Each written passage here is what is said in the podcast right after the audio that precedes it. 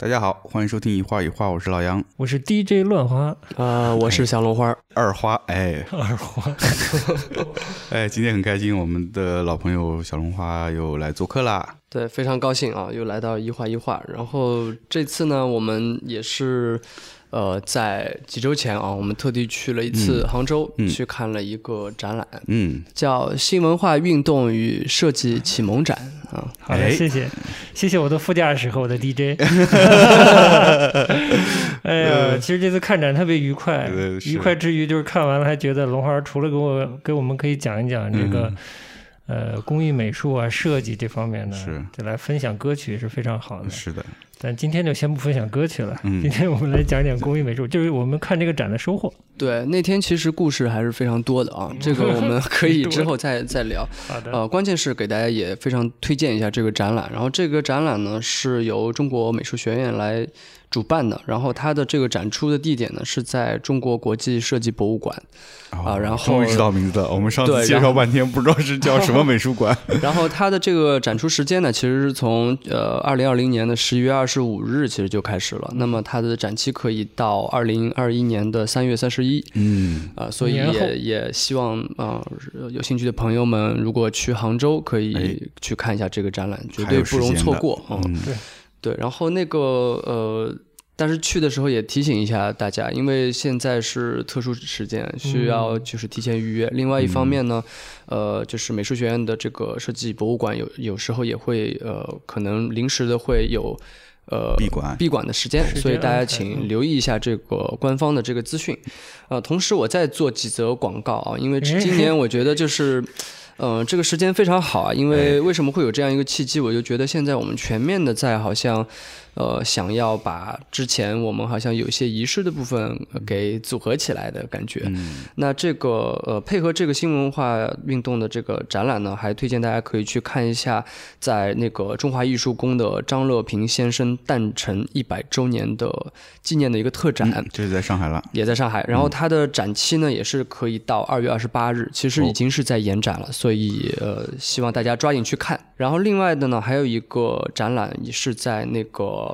呃，刘海粟美术馆，它是叫百年上海设计展，嗯，然后它的时间呢也很有意思，都是在二月二十八号都延展了，嗯。啊，所以这个呃，我们现在这个特殊的情况呢，也就是 特别好的能够把这几个展览都攒在一起啊，嗯。另外的就是呃，在如果有朋友在北京啊，那 再再加一个广告啊，啊，再加一个广告，就是如果在北京的朋友，呃，也不要错过这个张光宇的一个特展。是，对对对，这都是呃我们后面要聊的这个议题里面，呃，非常重要的，对，会涉及的这些人物。其实这三个展我们也都很想去。是因为这之间的一个连带关系，其实就是呃，如果对新文化运动有一些了解的朋友，你们会知道，其实像上海这个城市，其实它是很特别的，因为呃，在当时二三十年代来讲，上海是呃可以讲全国呃比较大规模的一个，而且迅速膨胀的一个一个一个城市，而且它产生了最早的城市生活，而且它在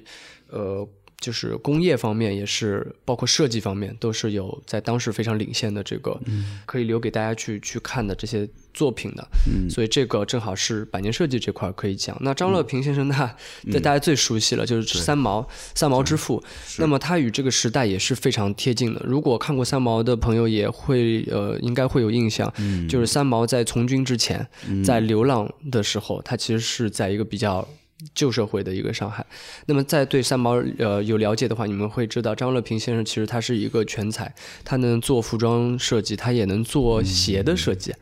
啊，那么张光宇大家也清楚，其实你会发现当时的很多活跃在上海的这些艺术家，呃，真的是非常都是全才，都是全才啊，各方面也是全才，各方面都非常厉害。那么在早年的这个三毛，他其实是个小楷。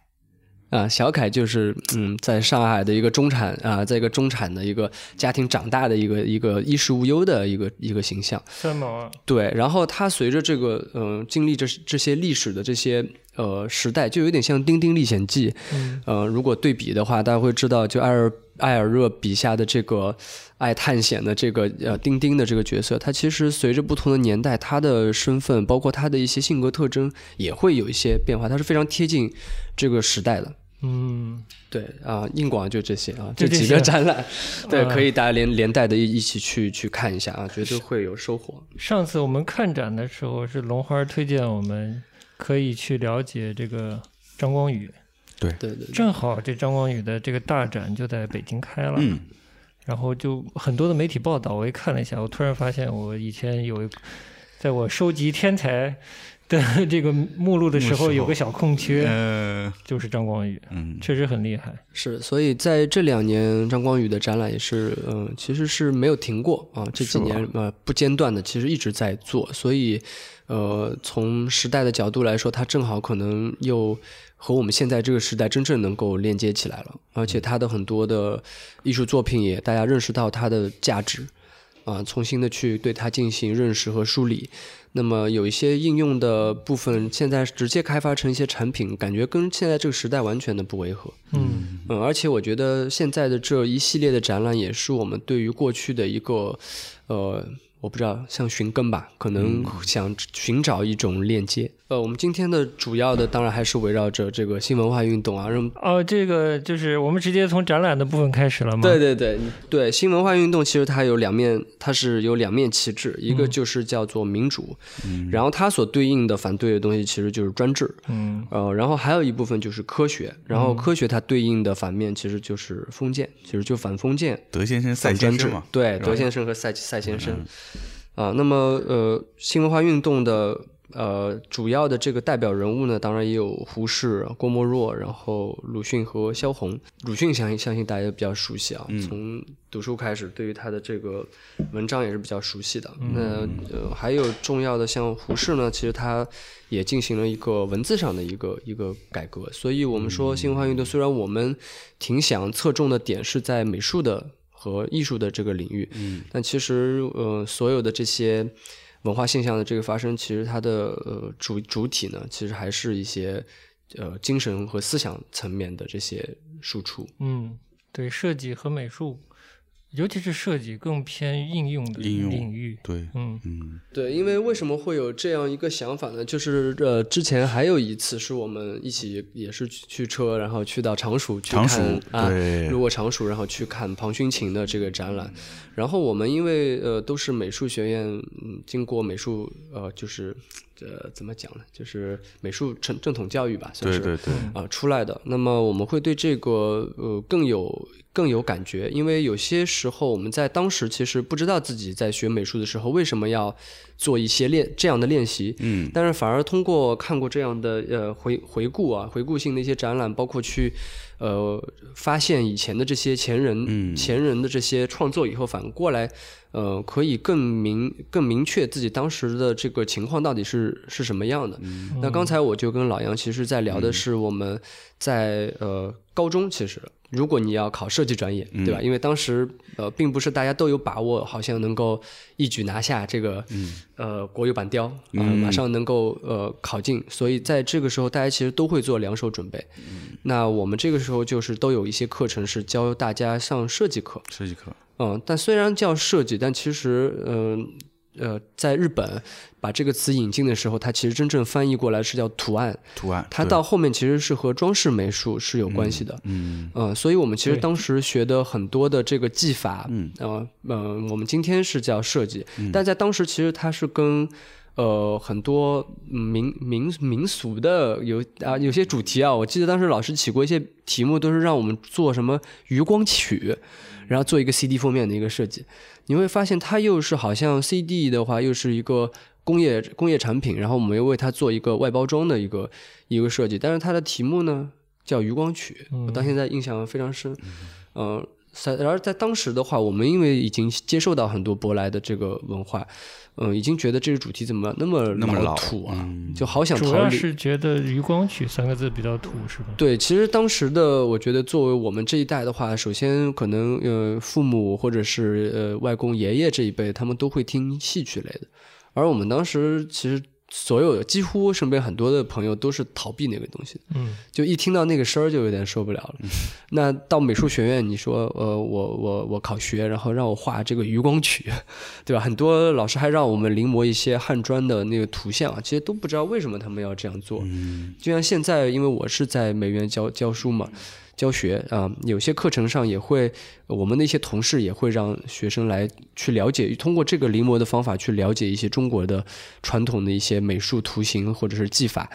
嗯，我才可能会知知道这个点是是为了什么。哎，我觉得这个点就已经特别好了。就我们这一代人啊，虽然我的正统的美术教育结束在我的小学啊，但是我就觉得很有趣，就是为什么。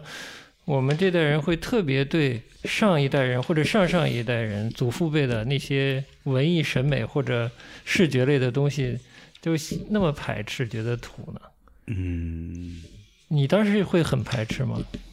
会，我觉得，嗯，就我们当时为什么就小小的就这么崇洋了呢？就不知道啊，就是不就我觉得就是美术、音乐这这些都比较排斥老的东西。就觉得就像龙华说的，好像父母或者在上一辈长辈听的这些东西，或者看他们看的东西，就觉得特别旧。但其实那个时期中，我们那个时那个时期，我们自己对于所谓新旧，其实是没有很明确概念。到底什么是新的呢？难道我们当时可能会觉得啊，港台流行音乐是洋气的？那可能因为它离我们我们想象的西方世界更近。那会不会跟当时的这个意识形态宣传有关系？比如四化呀？这些东西我们需要现代化，但是现代化好像那个图景就是西方的外来的东西。嗯，没错。而且我觉得一方面我们是在追赶这个时代，另外一方面我觉得就是距离。我觉得这个东西是一个很特别的东西，因为就比如我们当时其实还是处于一种半封闭的状态。确实。所以在这个时候，我们说港台的这些明星，如果在春晚，比如什么刘德华来了，哇，这个大家觉得哇，这个太厉害了，太厉害了。对对对，就完全是够不到的一个东西。那你。更不用想，我们比如说一些舶来的，像呃日本的这些，呃，不管是演艺明星也好，或者像我们父母那一辈，可能都是高仓健呀，对吧？都是他们那一代的这个这个喜欢的明星。那对于我们，可能就是那些漫画家呀，或者是呃动漫的这些作者呀，对我们都是遥不可及的。呃，那么从呃听音乐开始，那可能我们大家那更有更有。共同的这个感受了。你说，如果当时能听到一个你在 CD 里听到的一个外国的一个乐队的现场，感觉都是特别遥不遥不可及的。所以在这种多重神话的一个因为距离产生的这种呃这种神有点神话的这个这个这个距离感带给你的这种距离感，你更会好像觉得啊，应该是要往那个方向去。而且他这个默默的又跟我们提倡的这个现代化好像是有点。像捆绑在一起一样，但是当时你说，呃，生活在那个时代的情况下，作为一个学生，他肯定没有这样的一个一个判断力，他还是在一个大的一个时代的一个潮流里面。对，对对，主要还是我们说的这个，还是回到我们这个中专的这个美术教育嘛。所以我们当时画的这个余光曲，我还印象特别深，都是用的水粉颜料，嗯，然后水粉颜料其实它称作广告画颜料，对吧？谢谢你，广告色。我作为一个这个小学美术就毕业的人，我就一直不知道广告色和其他颜料有什么区别。对我有一个呃了了解啊，老杨可以纠正我。我觉得就是广告画颜料，首先它是其实为广告服务嘛，这是很明显的。嗯，那为什么为什么广告服务呢？其实当时无非就是海报。啊，包括还有就是，特别是电影类的这些招贴。嗯，那因为呃，如果你要绘制一幅比较大的这个海报，它其实这个颜料的耗耗损率是很高的，所以广告化颜料可以讲是一种比较廉价的一种化工产品。对，它其实日本就叫做 post color。post color。海豹颜料，颜料对。嗯，而它这个颜料的特质呢？因为昨天我还跟一些刚刚开始画画的朋友聊这些事情啊，他们会觉得这个颜料很新奇啊。然后我会说我已经受够这个颜料了。我们因为高中，呃，从初中开始学画，一直到高中用的都是这个。这个颜料我们是受够了。那么受够的原因是什么？因为呃水粉嘛，水粉，所以它是粉质的。粉质的特点就是，如果你要画一些特别明亮的颜色，比如高饱和度的颜色，你是不能加一点点白色的。嗯，而且它的覆盖性也非常差，所以它又是我们当时考美术学院的一个必须的一个工具。嗯，所以就是呃，他会研发出一套我们怎么样在一个小时内用这个颜料绘制一张完整的考试要求的这个作业的这个东西。嗯，但它其实这个颜料的出起初其实还是为这个广告去服务的。然后我们在做设计的时候，其实就是要把这个颜料调匀，其实就有点像专色啊。所以这颜色要自己调。对，一些专色是要自己调，加等比的水把它调匀，装在一个罐子里面，然后你考试的时候把它带过去，然后用颜料蘸着画，然后包括拍，你要学会怎么样把一个颜料涂平，对吧？画十字，画米字。然后先把它划平，还用到一些鸭嘴笔啊，包括这些，呃，曲线板啊，就有一套这个工艺。而当时给我们上课的这个老师，我印象非常深刻，他其实是热水瓶厂里画那个花卉图案的。嗯，如果大家去看那个百年设计展，肯定能 看到这样的一个一个作品。年轻的人可能没概念，概念，太年轻可能没概念。就接近我们这个年纪好，知道热水瓶外面的那种美术装饰是什么？是是是，以前家家户都有那个。啊，就有些金鱼啊，对吧？因为它热水嘛，会给你一种水的想象，冒几个泡泡，有点水草，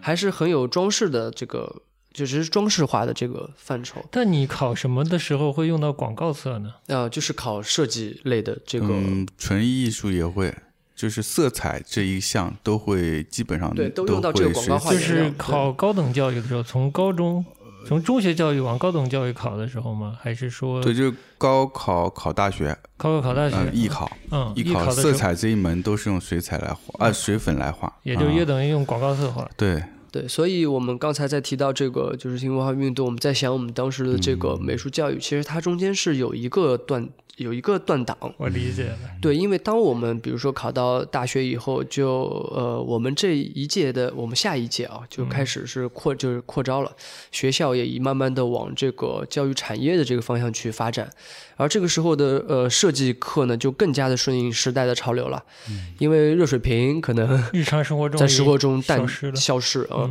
另外一方面就是呃有电脑的出现。嗯。呃，然后我们整个的一个对于设计的呃。应用的这个硬件也好，或者我们呃吸收，然后要在社会上去应用的这块也好，它有一个很大的一个变化。哦，你们你们都有这个，你你你在这方面有这样的疑问或者困惑吗？当时为什么会让你学这些东西？呃，会有。我觉得那个时期，就像龙花说的，很多时候我们在学习某一样东西的时候，其实你并不知道为什么要学它。嗯。我觉得这可能是老师缺乏去介绍的，就是嗯，老师没有跟你说。为什么学它？然后它为什么好？都不了解。我们为什么要要去学这个？我要去画这个敦煌的这个飞天，嗯，对吧？它作为一个传统的一个非常美的东西，它美在哪里？嗯，因为跟我们年轻时候那个时代，它已经距离太遥远了，年轻人是没有办法体会的。嗯，可能我们到了现在，可能会回过头来追溯以前东西。就像我们这次去看这个这个展。因为我们自己已经经历过一些自己的摸索，后来发现好像是哪里有缺失、有断层，那这个断断点在哪里呢？那我们会带着疑问去看这个展，但是当时在学习的时候。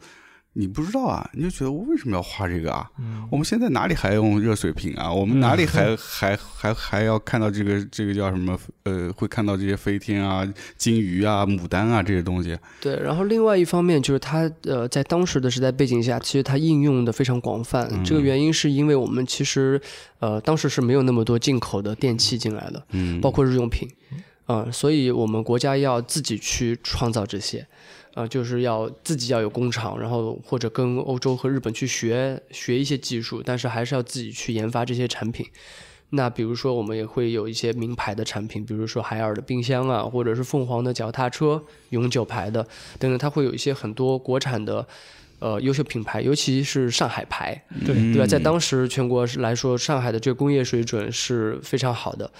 那么随着这个进口，就是进口产品的一个正规化以后，这块儿，因为原来你自主研发的话，你其实，在视觉和美术上面，你要为人民服务嘛，所以它的整个的呃应用也是呃怎么讲，是有加了大量自己的这个对于这个产品的理解，会把自己对生活的这个。呃，向往和要求自然而然的融入到这个东西里面，而当呃进进口产品进来以后，你会发现经过那么多代的这个熏陶，我们现在买的都是可能接能接受的都是小米电器了，就是如果国产的，呃华为的手机，但是你从它的从工业设计上也好，或者从它表面的这个装饰也好，装饰已经被去掉了，已经越来越崇尚极简化的这个这个设计，呃越来越呃就是单一化可以讲啊。所以你不像我，如果在国外的话，你想马绍尔马绍尔的这个音箱，它可以是比较。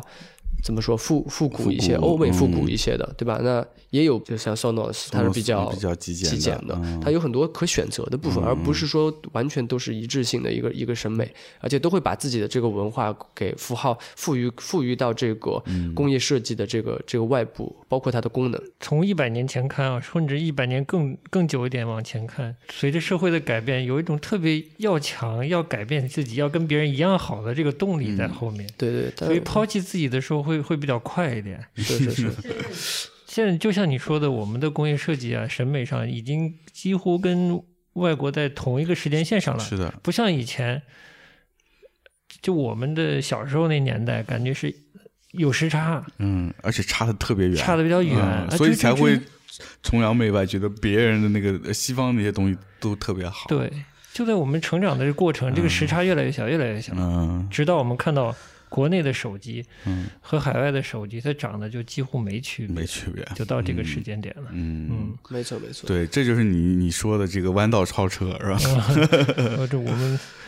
东亚都弯道超车，弯道超车。对，所以就是我觉得任何的呃，其实我刚才我们也聊到嘛，就是日本也好，或者是我们说德国也好，那么作为设计和这个呃工业水准上来说是比较有。代表性的亚洲和欧洲的国家，当然还有美国了。嗯，你们会发，就大家其实可以在历史上可以嗯发现，就是他们也都会有弯道超车的时间，只是说他们的。呃，我觉得他们的弯道超车的这个嗯出发点和目的啊，我们都可以来聊一聊。所以我觉得还是回到正题，我们可能还是可以从展览，我们说新文化运动的这个起始开始。其实它这个整个展览它的时间轴最开始还是在呃一八四二年，也就是在鸦片战争失败之后。那么呃，就是我们会国家开始会关注到呃这个明治维新，因为日本在。呃，当时很早就进行了一个一个西化的一个一个进程，所以中国在战战战争失败，包括就是国外的侵略者进来之后，他会发现自己的一个呃一个一个呃国家的一个情况已经不是特别特别好了，所以他发发现有差距，所以他会向日本去去学习去学习。嗯，其实就是要是中国当时去学习日本的话，其实我觉得主要还是甲午战争之后。甲午战争之后，就是因为日本战胜了嘛，战胜了中国就会觉得，哎，他们原先是不如我们的，怎么现在超过我们了？相对来说比较呃先进的人，他就会去想啊，我们为什么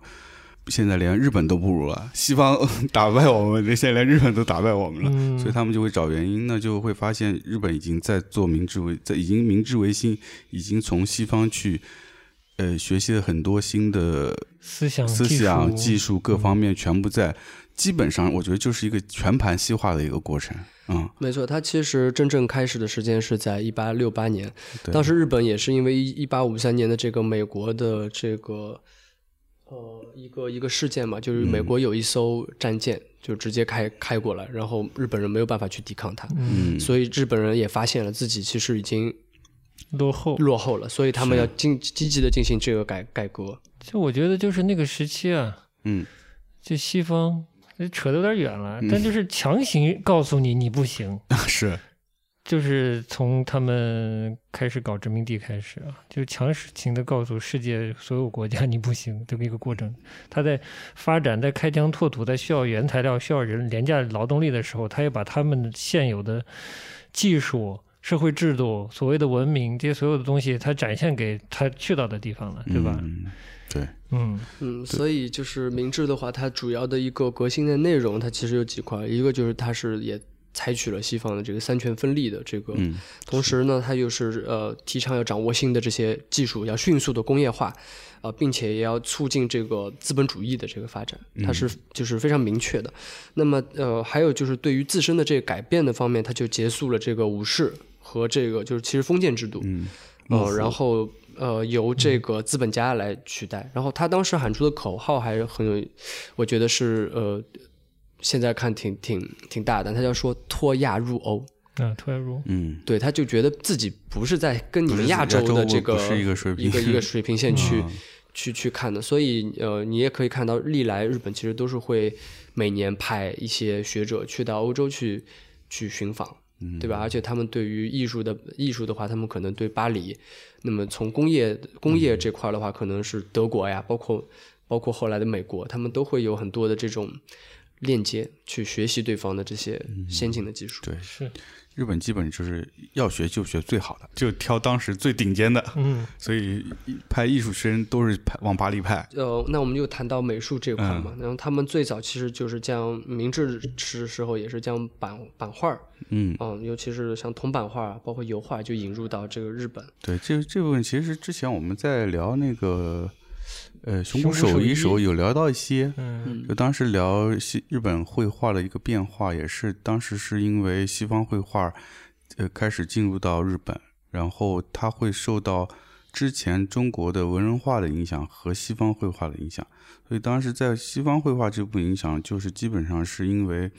呃铜版画和油画这两个技术进入到日本之后。他们开始在自己的绘画上加入一些明暗啊、一那个透视啊这这样的方式，不再是原先那种非常平面化的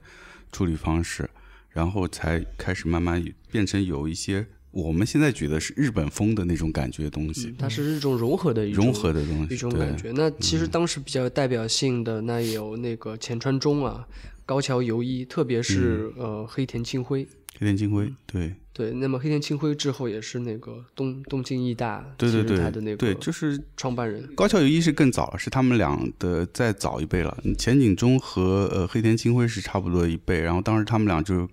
呃都是海外留学，都是去法国，然后回来之后是呃东西各一边。呃，黑田清辉是去了东京艺术艺艺术学校，然后前景忠是在京都艺术学校。嗯，然后就我觉得这两个人物就很有意思的是，可以跟咱们那这边的新文化运动的艺术家，呃，这些艺术家，嗯，可以来做一个对照。就是他们是说去到了海外以后，学到了看到了西方的最新的艺艺术形态，把它学回来。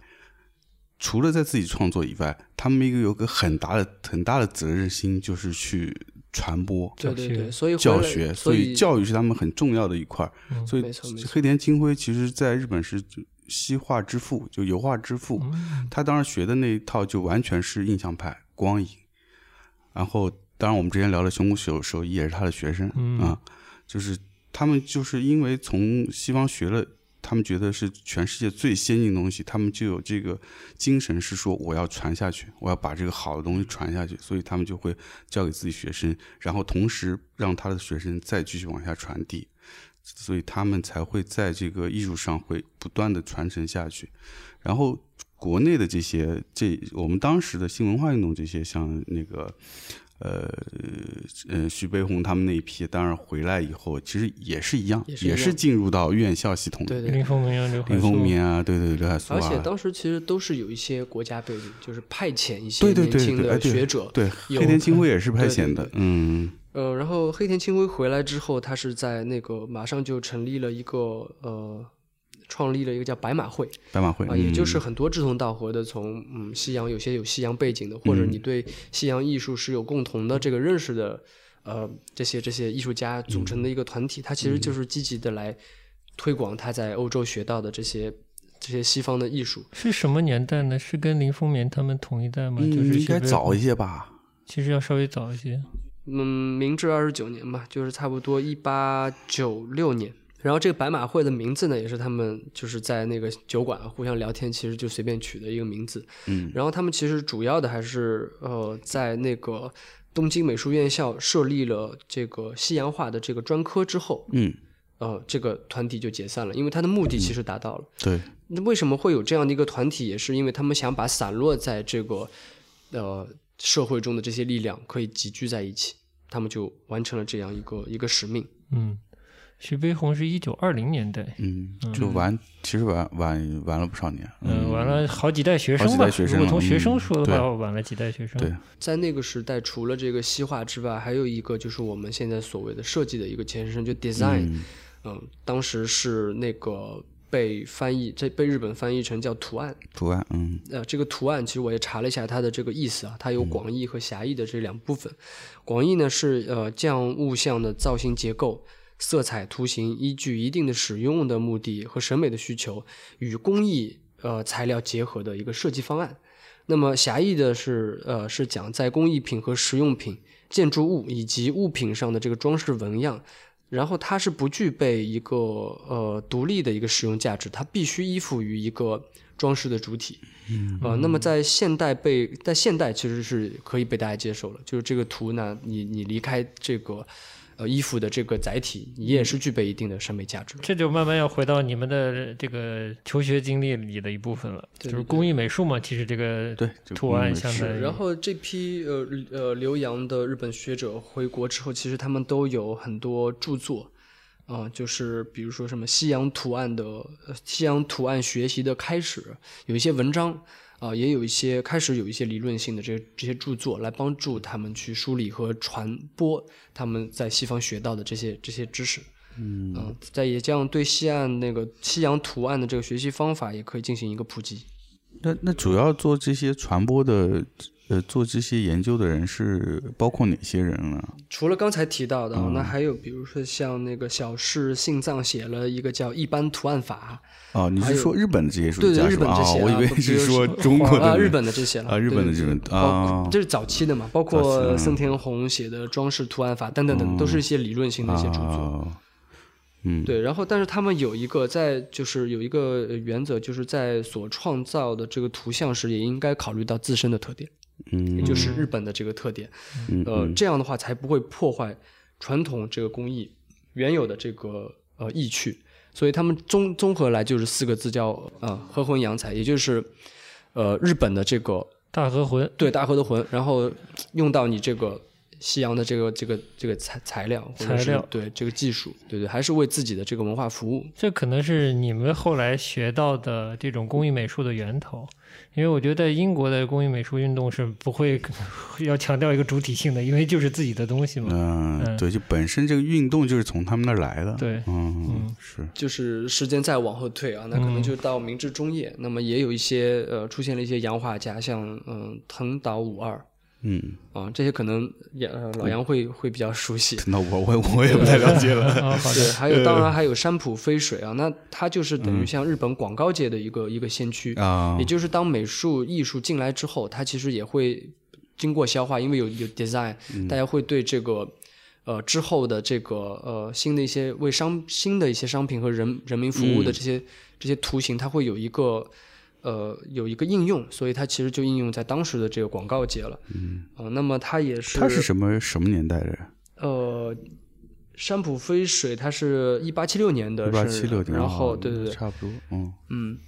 呃，然后他在一九零八年呢，就是呃进入了一个叫三月无服部，三月嗯三月无服部就是三月百货的前身，对，嗯、然后呃他也在积极的参与到很多出版业，这个我们之后在中国这块其实也能找到很多啊、对应的人物，所以在他呃做了这么多的这个商业应用也好，或者是呃办了就有很多的这些刊物去去刊登呃一些艺术家的作品以后，就出现了像桥口午夜啊、竹久梦二。像小村雪代啊，说的嗯。中中泽弘光等等这些这些艺术家，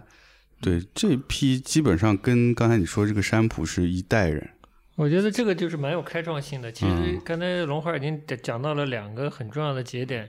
一个是日本将 design 引入日本，嗯，产生了这个图案图案，这个概念。然后就是刚才介绍的这个三月百货的，其实负责 marketing 的这位，对 marketing，吧？嗯但那会儿是非常时髦，甚至是非常超前的一个应用美术的嗯方式，就是把美术融入到商业需求里。但是那个年代好像就是西方美术艺术在教育领域里跟跟设计跟工业没有分离的那么没有分离，分那么所以我觉得日本那个时期也是一样，嗯。他并没有分开说我是纯艺术，纯艺我是商业艺术，所以我觉得他在引用设计的时候，他为什么用图案，就是他没有一个相对于纯艺术的，它有个设计这么一个很强的一个呃名词嗯来对照，所以它是一个图案，它还是以图以画为主的以的，图画为主，对。只是在应用的时候可能有些侧重在商业应用或者其他方面。对，嗯所以刚才你龙华提到的这些，嗯、这个呃日本的艺术家，他们并没有很明确的身份是我是纯艺术家，没有我就不画这个概念。封面了，对，我就不画杂志插画了。对对对，所以这样提到的这几位煮酒梦二啊，呃，这个桥口午夜啊，还有那个小春雪代啊，他们自己都是画家，但是他们也是设计师。所以如果你们你要去看他们个人的简历的话，就像我们聊蒙克呀，他是艺术家，他也是版画家，他们也是一样他们后面的后缀很多，他们有艺术家，有工艺美术家，有版画家，有设计师。图书装帧家什么一堆，就是因为他们那个时候是不分的，所以也也会造成说他们就像我们说的，他们很全能，对很全才，什么都会。因为呃，会美术的人就不多，所以他们得包揽所有的这些工作。它不像现在是一个对，一个普及的一个一个事情。所以他们是很稀罕的人才，很稀罕人每，每个领域都可能需要他们所以。跟视觉相关的东西都得他们干，嗯 不然没有别人了。对对对，但其中大家应该比较熟悉的，可能像像《煮酒梦二》呢，肯定是非常熟悉。那之后我们可能呃，在之后的部分我们可以展开讲一讲它的这部分。嗯那么刚才还提到的那个腾腾达五二呢，它其实主要作用是因为它呃留学于法国和意大利，回来以后他其实是主要的精力是在那个教学。教学啊、所以他带出的他也当时教了很多就是有中国的留学生，嗯。那比如说像那个陈抱一啊、汪成雅、关良，可能大家会哦。比较熟悉，还有朱启瞻。嗯，然后我也查了一下，呃，这些、他的学生，对对对，哦。这些呃我也查了一下他们的这个呃出处啊，嗯。呃出生地。那比如像都基本上都是广东和杭州啊、太仓，其实还是南方啊或者广东沿海的这些。就两个三角的，像汪晨雅就后来也是回来以后就任教于这个上海美专，对，就这帮人出去以后回来都来上海了，所以上海当时真的是还是很 那你觉得为？什么呢？还是他跟西方更对啊，更就是接轨嘛上海是一个最资本主义的地方最资本，主义地方嘛？就所有这些要发达，先要社会形态改良，对要资本主义化，对吧？都市化，没错，汪成雅他也是，就是回来以后是花金鱼，徐悲鸿是画马嘛，嗯所以当时就是齐白石的虾，嗯，在当时是称三三三绝。对，像关良他后来是在浙江美院任教，嗯，那么他带回来以后，他就会有提倡的一个叫“食洋而化”，嗯就是我吸收了西洋，这这个典型就是我们哦刚才讲到的这个日本的这个嗯怎么样为自己的本本民族或者自己的这个国家去去服务，借古开今，他基本上是这样的一个、一个一个理论。呃他也留留学过欧洲啊，他他也非常的喜欢嗯马蒂斯、梵高啊、高更啊，对，所以关良的这个画关面，良是吧？对对对。哦嗯，关良我特别有印象，他画了一些戏剧人物，对对对，国画的那种戏剧人物，你一说我也想起来，嗯，对，然后那我们可以展开聊一聊《煮酒梦二》。我们跑跑题，不好听，对对对，嗯，嗯。其实也不是跑题，就是都说到煮酒梦二了嘛。嗯。这个展览里其实陈列了蛮多的煮酒梦二和其他当时同一代的日本的美术家美术家哎的设计。设计，对，而且主要媒介是书是或者刊物。出版物，啊，出版物，嗯。嗯，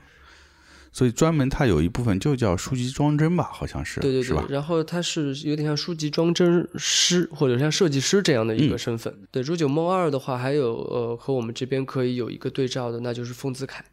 嗯因为如果熟悉丰子恺的呃朋友也会知道，他在留学日本以后也是买到了呃《煮酒梦二》的这个收到了他的一个二手书嗯还有一些很细节的描绘，说他的这个书是好像缺页的，或者是、呃品相不是特别特别好，好，那么他受到了这个煮酒梦二的影响，就是因为他会觉得煮酒梦二好像他用寥寥数笔啊，他就是很简单的这些笔墨，能够传达那么丰富的一种呃对人和世间的一种一种描绘啊，对人的一种呃人文的一种关怀。之前在杭州也办过了煮酒梦二和丰子恺的展览，嗯，哦，我知道那展，我可惜我没去，哎，对对，将两者的原稿共同陈列，也做了一些对比。那么也可以，呃，现在也可以对它进行一些分析，就是说他们俩之间的这个区别到底在哪里？因为大家如果熟悉丰子恺，会知道他其实大部分的画作是用毛笔，然后黑白的，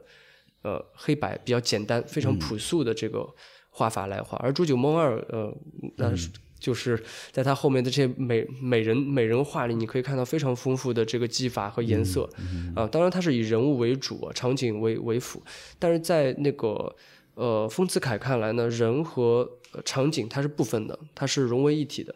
呃，哪怕是道具和一些呃呃家具，它都是有情的，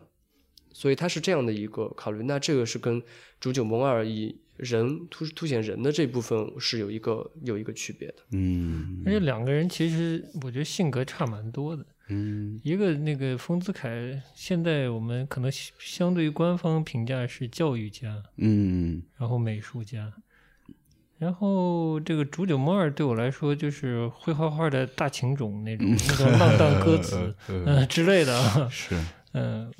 就还蛮不同的。竹九梦二除了画画以外，他其实也写诗歌嘛，嗯，所以他就像你你说的，就他可能更多的是一个抒情，嗯。画画只是他的一个工具，我就感觉是，嗯，但是他在日本能够代表大正浪漫啊，大正浪漫就是。嗯，他是这么能够有开创性的一个人，也是因为他将他因为游历欧美，所以他将欧美的这些绘画的这个风格和日本传统的这个绘画融合的非常非常好，嗯。而且它非常贴近那个时代。如果呃有机会去日本的朋友，也可以去一下竹久梦二的这个美术馆，美术馆啊乡土馆是。对对，在东京朱九梦二东京有一馆，然后我们我们上次去冈山，嗯。冈山去了冈山的他老家的那个馆，对也是非常不错，嗯对，然，后我觉得竹久梦二就比较标志性的体现了所谓的和魂洋彩，是吧？对，嗯。欧阳才，是，然后在当时的日本，因为他为什么我觉得是有一个这样的机会，是因为如果你真的活在当时的日本，你会看到那当时的人的穿着，他可能穿着的是一个和服，嗯。但他可能戴的帽子是我们西方的这个帽子，嗯。所以他是在现实的这个呃场景里，你就可以看到这种这种融合。中西合璧。对，那如果呃大家熟悉小津安二郎的电影啊，如果在他晚年的，比如像那个呃秋日和或者哦还有呃如果呃也可以看到这种文化冲突，就是说白天是一个上班族。呃，这时候的当时的日本的这个呃日常白天的这个生活场景已经变得好像非常包豪斯了，就是非常现代了。嗯，可能在一个现代的办公楼里穿着西装，然后穿着制服，呃，但是回到家里面呢，你一样是以日本传统的榻榻米跪坐跪姿，啊、然后喝的是自己的清酒，所以在当时其实他的电影是要反映一种这种白天和黑夜的区别，然后西方和。呃，日本的这个这个区别，然后是有很多的家庭的一种在家庭结构呃上面的一种一种变化，嗯导致的各种种冲突。但是在现在去看，你会发现日本人其实将生活的这种美的协调啊，其实做的是挺挺不错的。嗯，就是我觉得日本是这方面到现在一直保持的很好，就是它有就非常西化，但是有非常浓的日本的所谓的这个和魂在里面，所以这么聊下来，其实，在明治到大正这段时期已经形成了，就已经日本社会是这样一个状态，大家过的生活方式是一个非常西化，但是又有非常强的日本传统的这么一些这种生活方式。你要说到这个呢，我们就可以说回我们这个中国的状态，嗯。就是其实是比较早了，有一段时期，我发现中国的这种学人啊，思不像思想家，就是学人会比较惋惜文化人，比较惋惜中国没有像日本一样走上一个君主立宪的这条路。啊，你能理解吗？嗯就是有一个君君主的话，他会维持一个国家曾经的那些基本的传统和礼仪，然后再在这个基础上基础上去再吸，收西西方的文化，哎，嗯、就很有可能面貌跟现在就不一样。没错，那《煮酒梦二》我们刚才说到是他将嗯。就是日本和西方这个文化融合的非常好。那么小村雪代嗯。是吧？上次看展的时候也是老杨呃嗯推荐我，我也是嗯。之前不太了解的一位艺术家啊，也是非常也非常是让我对，也是对眼前一亮的这个和和魂洋彩，嗯，嗯，也是一样，对。然后他好像一生也很传奇，说一生都在旅旅行之中。嗯，哦是，所以他他的作品有很多都是在旅途当中，所以你能看很多那种风景画，然后嗯，我觉得他的画对我来说最最有趣的是他的构图，就是你能看到一个东西方融合的一种构图方式，哦，它就它有日本的传统浮世绘的一些构图方式，也有一些西方绘画的那种带有纵深感、透视的这么一种角呃不同角度的这种构图方式，嗯，就就非常有趣。嗯，我是觉得刚才正好聊到这一块嘛，聊到这个呃明治啊，明治后期到大正这个时期的日本艺术家嘛。那因为这个展他说的是设计嘛，那我觉得就是说刚才也聊到说日本的这些艺术家他们在那个阶段其实美术和设计是没有那么分开的，所以当时的这些。呃，艺术家他们都有在做设计，包括刚才说的这个足久蒙尔，他做了很多书籍的封面。然后那个时候设计非常重要的，就是呃，对于设计或者图案最非常重要的就是书籍，是一个很重要的载体。我们去冈山的美术馆也看到很多他的那个书籍的封面设计嘛。然后呃，因为那会儿其实是也是一个应该说是一个传播。突飞猛进的年代啊，所以大家就比如说日本，它需要把从海外吸收来的这些科学技术呀、文化呀，它要传播出去，它就得出书啊。它要学习西方，它得它得有文献、有资料，它才能学啊。所以那会儿就是大量的引进的西方的书。当时日本最有名的那个完善书店进了呃。应该是呃具体数量的，反正至少几百套这样的西方的著作，呃，文学啊，科技啊，译本，呃，对，译本过来，原文本，呃，原文拿过来，然后再做翻译、出版、翻译出版的工作，然后呃，包括这些留呃留洋的这些人，私人带了很多很多大量的资料回来，译成日日文版，他要出版，那出版时候他就需要到用到装帧，那这个时候装帧他就找美术家来帮他做。那身边美术家就这些人嘛，所以他们就义不容辞都得做嘛。然后做了大量的设计，大量的设计是。所以当时，呃，那个刚才有提到一位叫呃桥口武叶，他是日本，就这个这次我们去看这个展，也有把他 highlight 出来，就是在讲日本这部分。他是日本的书籍设计之父，就是他是设计应该最多的，而且呃是特别知名的，因为当时。呃，夏目漱石的第一本《我是猫》是他设计的，那而且这是他的第一第一个设计作品，因为他之前也是画画画的，他是画画的，哎，他是画画的，哎，但是他也搞也搞设计了，哎，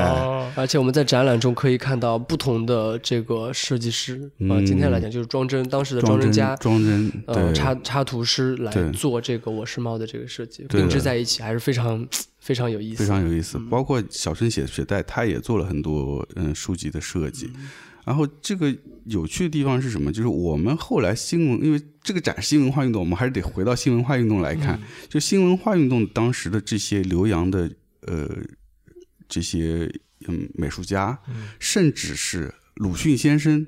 回来之后，都从事这个书籍设计的工作，因为也是一样的。就是有大量的西方的名著作，他们想要传播，所以他们得把它出版出来，那就得需要这个封面的这个设计、数据装帧的设计。对我们刚才而且提到了，就是已经将西方的这个比较先进的印刷技术引用进，就是引进来了。对对对。那这样的话，就是呃，天时地利人和。石板，石板包括木板，就是版画，在这个转换的过程中是一个非常重要的一个连接点，就是。因为我们上一期正好也聊到版画嘛，版画最早它就是印刷技术嘛，是，所以你要出版，你要印东西，你就得用印刷技术啊，那你就得用到后来变成版画的这些技工艺。那最早我们这在展览上也看到很多当时日本的这个呃书籍，那都封面都是精美的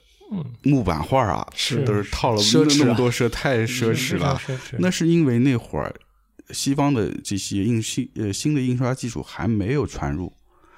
但一旦我们在展览慢陆陆续往后看到的时候，就慢慢发现它的那些书籍的封面开始变成活字印刷或者是这个呃石板印刷了，因为那会儿已经西方的技术很开始传传入到亚洲，传到日本，传到中国，中国也是一样。我们最早可能鲁迅先生最早的一些。呃，那种五四五四时期，或者是更早一些时期的那些，也是木刻做的封面嘛。但很快，我们这个周期就是真的是压缩的很短，就突然叭就变成了这个新的印刷术了，就变成。因为西方已经把它做成熟了，我们对对对开始运用，我们开始运用了，就就很快，所以整个这个呃回到刚才说，日本这些艺术家，就是这些做设计的设计师，当时他们自己也是画家，而且同时，这刚才说到这些人，每一个人都是版画家，因为他们是都都得都做版画，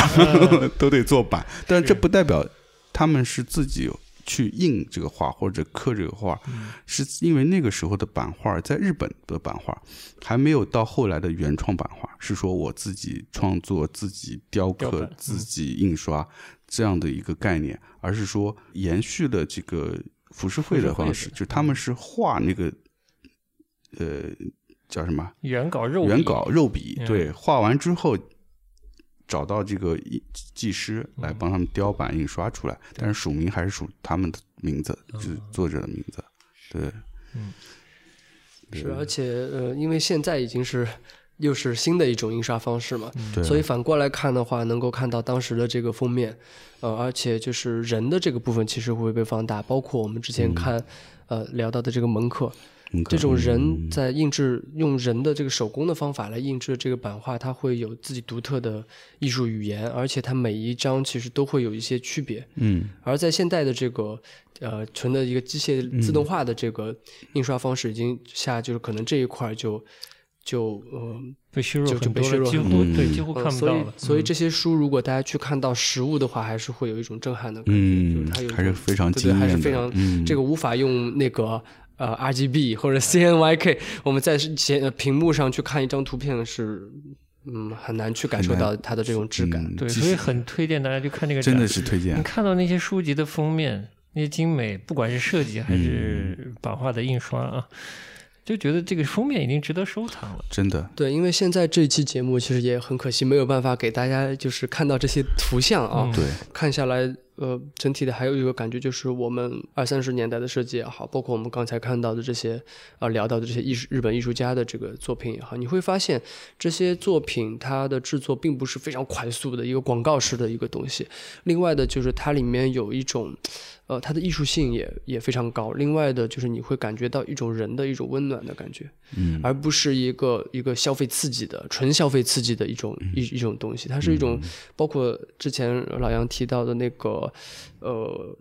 呃熊谷手熊谷手艺，嗯嗯，他们的画作里都有一种非常温馨的，然后不紧不慢的，然后可以给你透露出一个，比如说夏夏天的一个一个一个叶子上面有一个蝉鸣啊，它会给你很多这种呃这种温暖的意象，而且让你真的感觉好像在在这个就是当时的这个环境里面。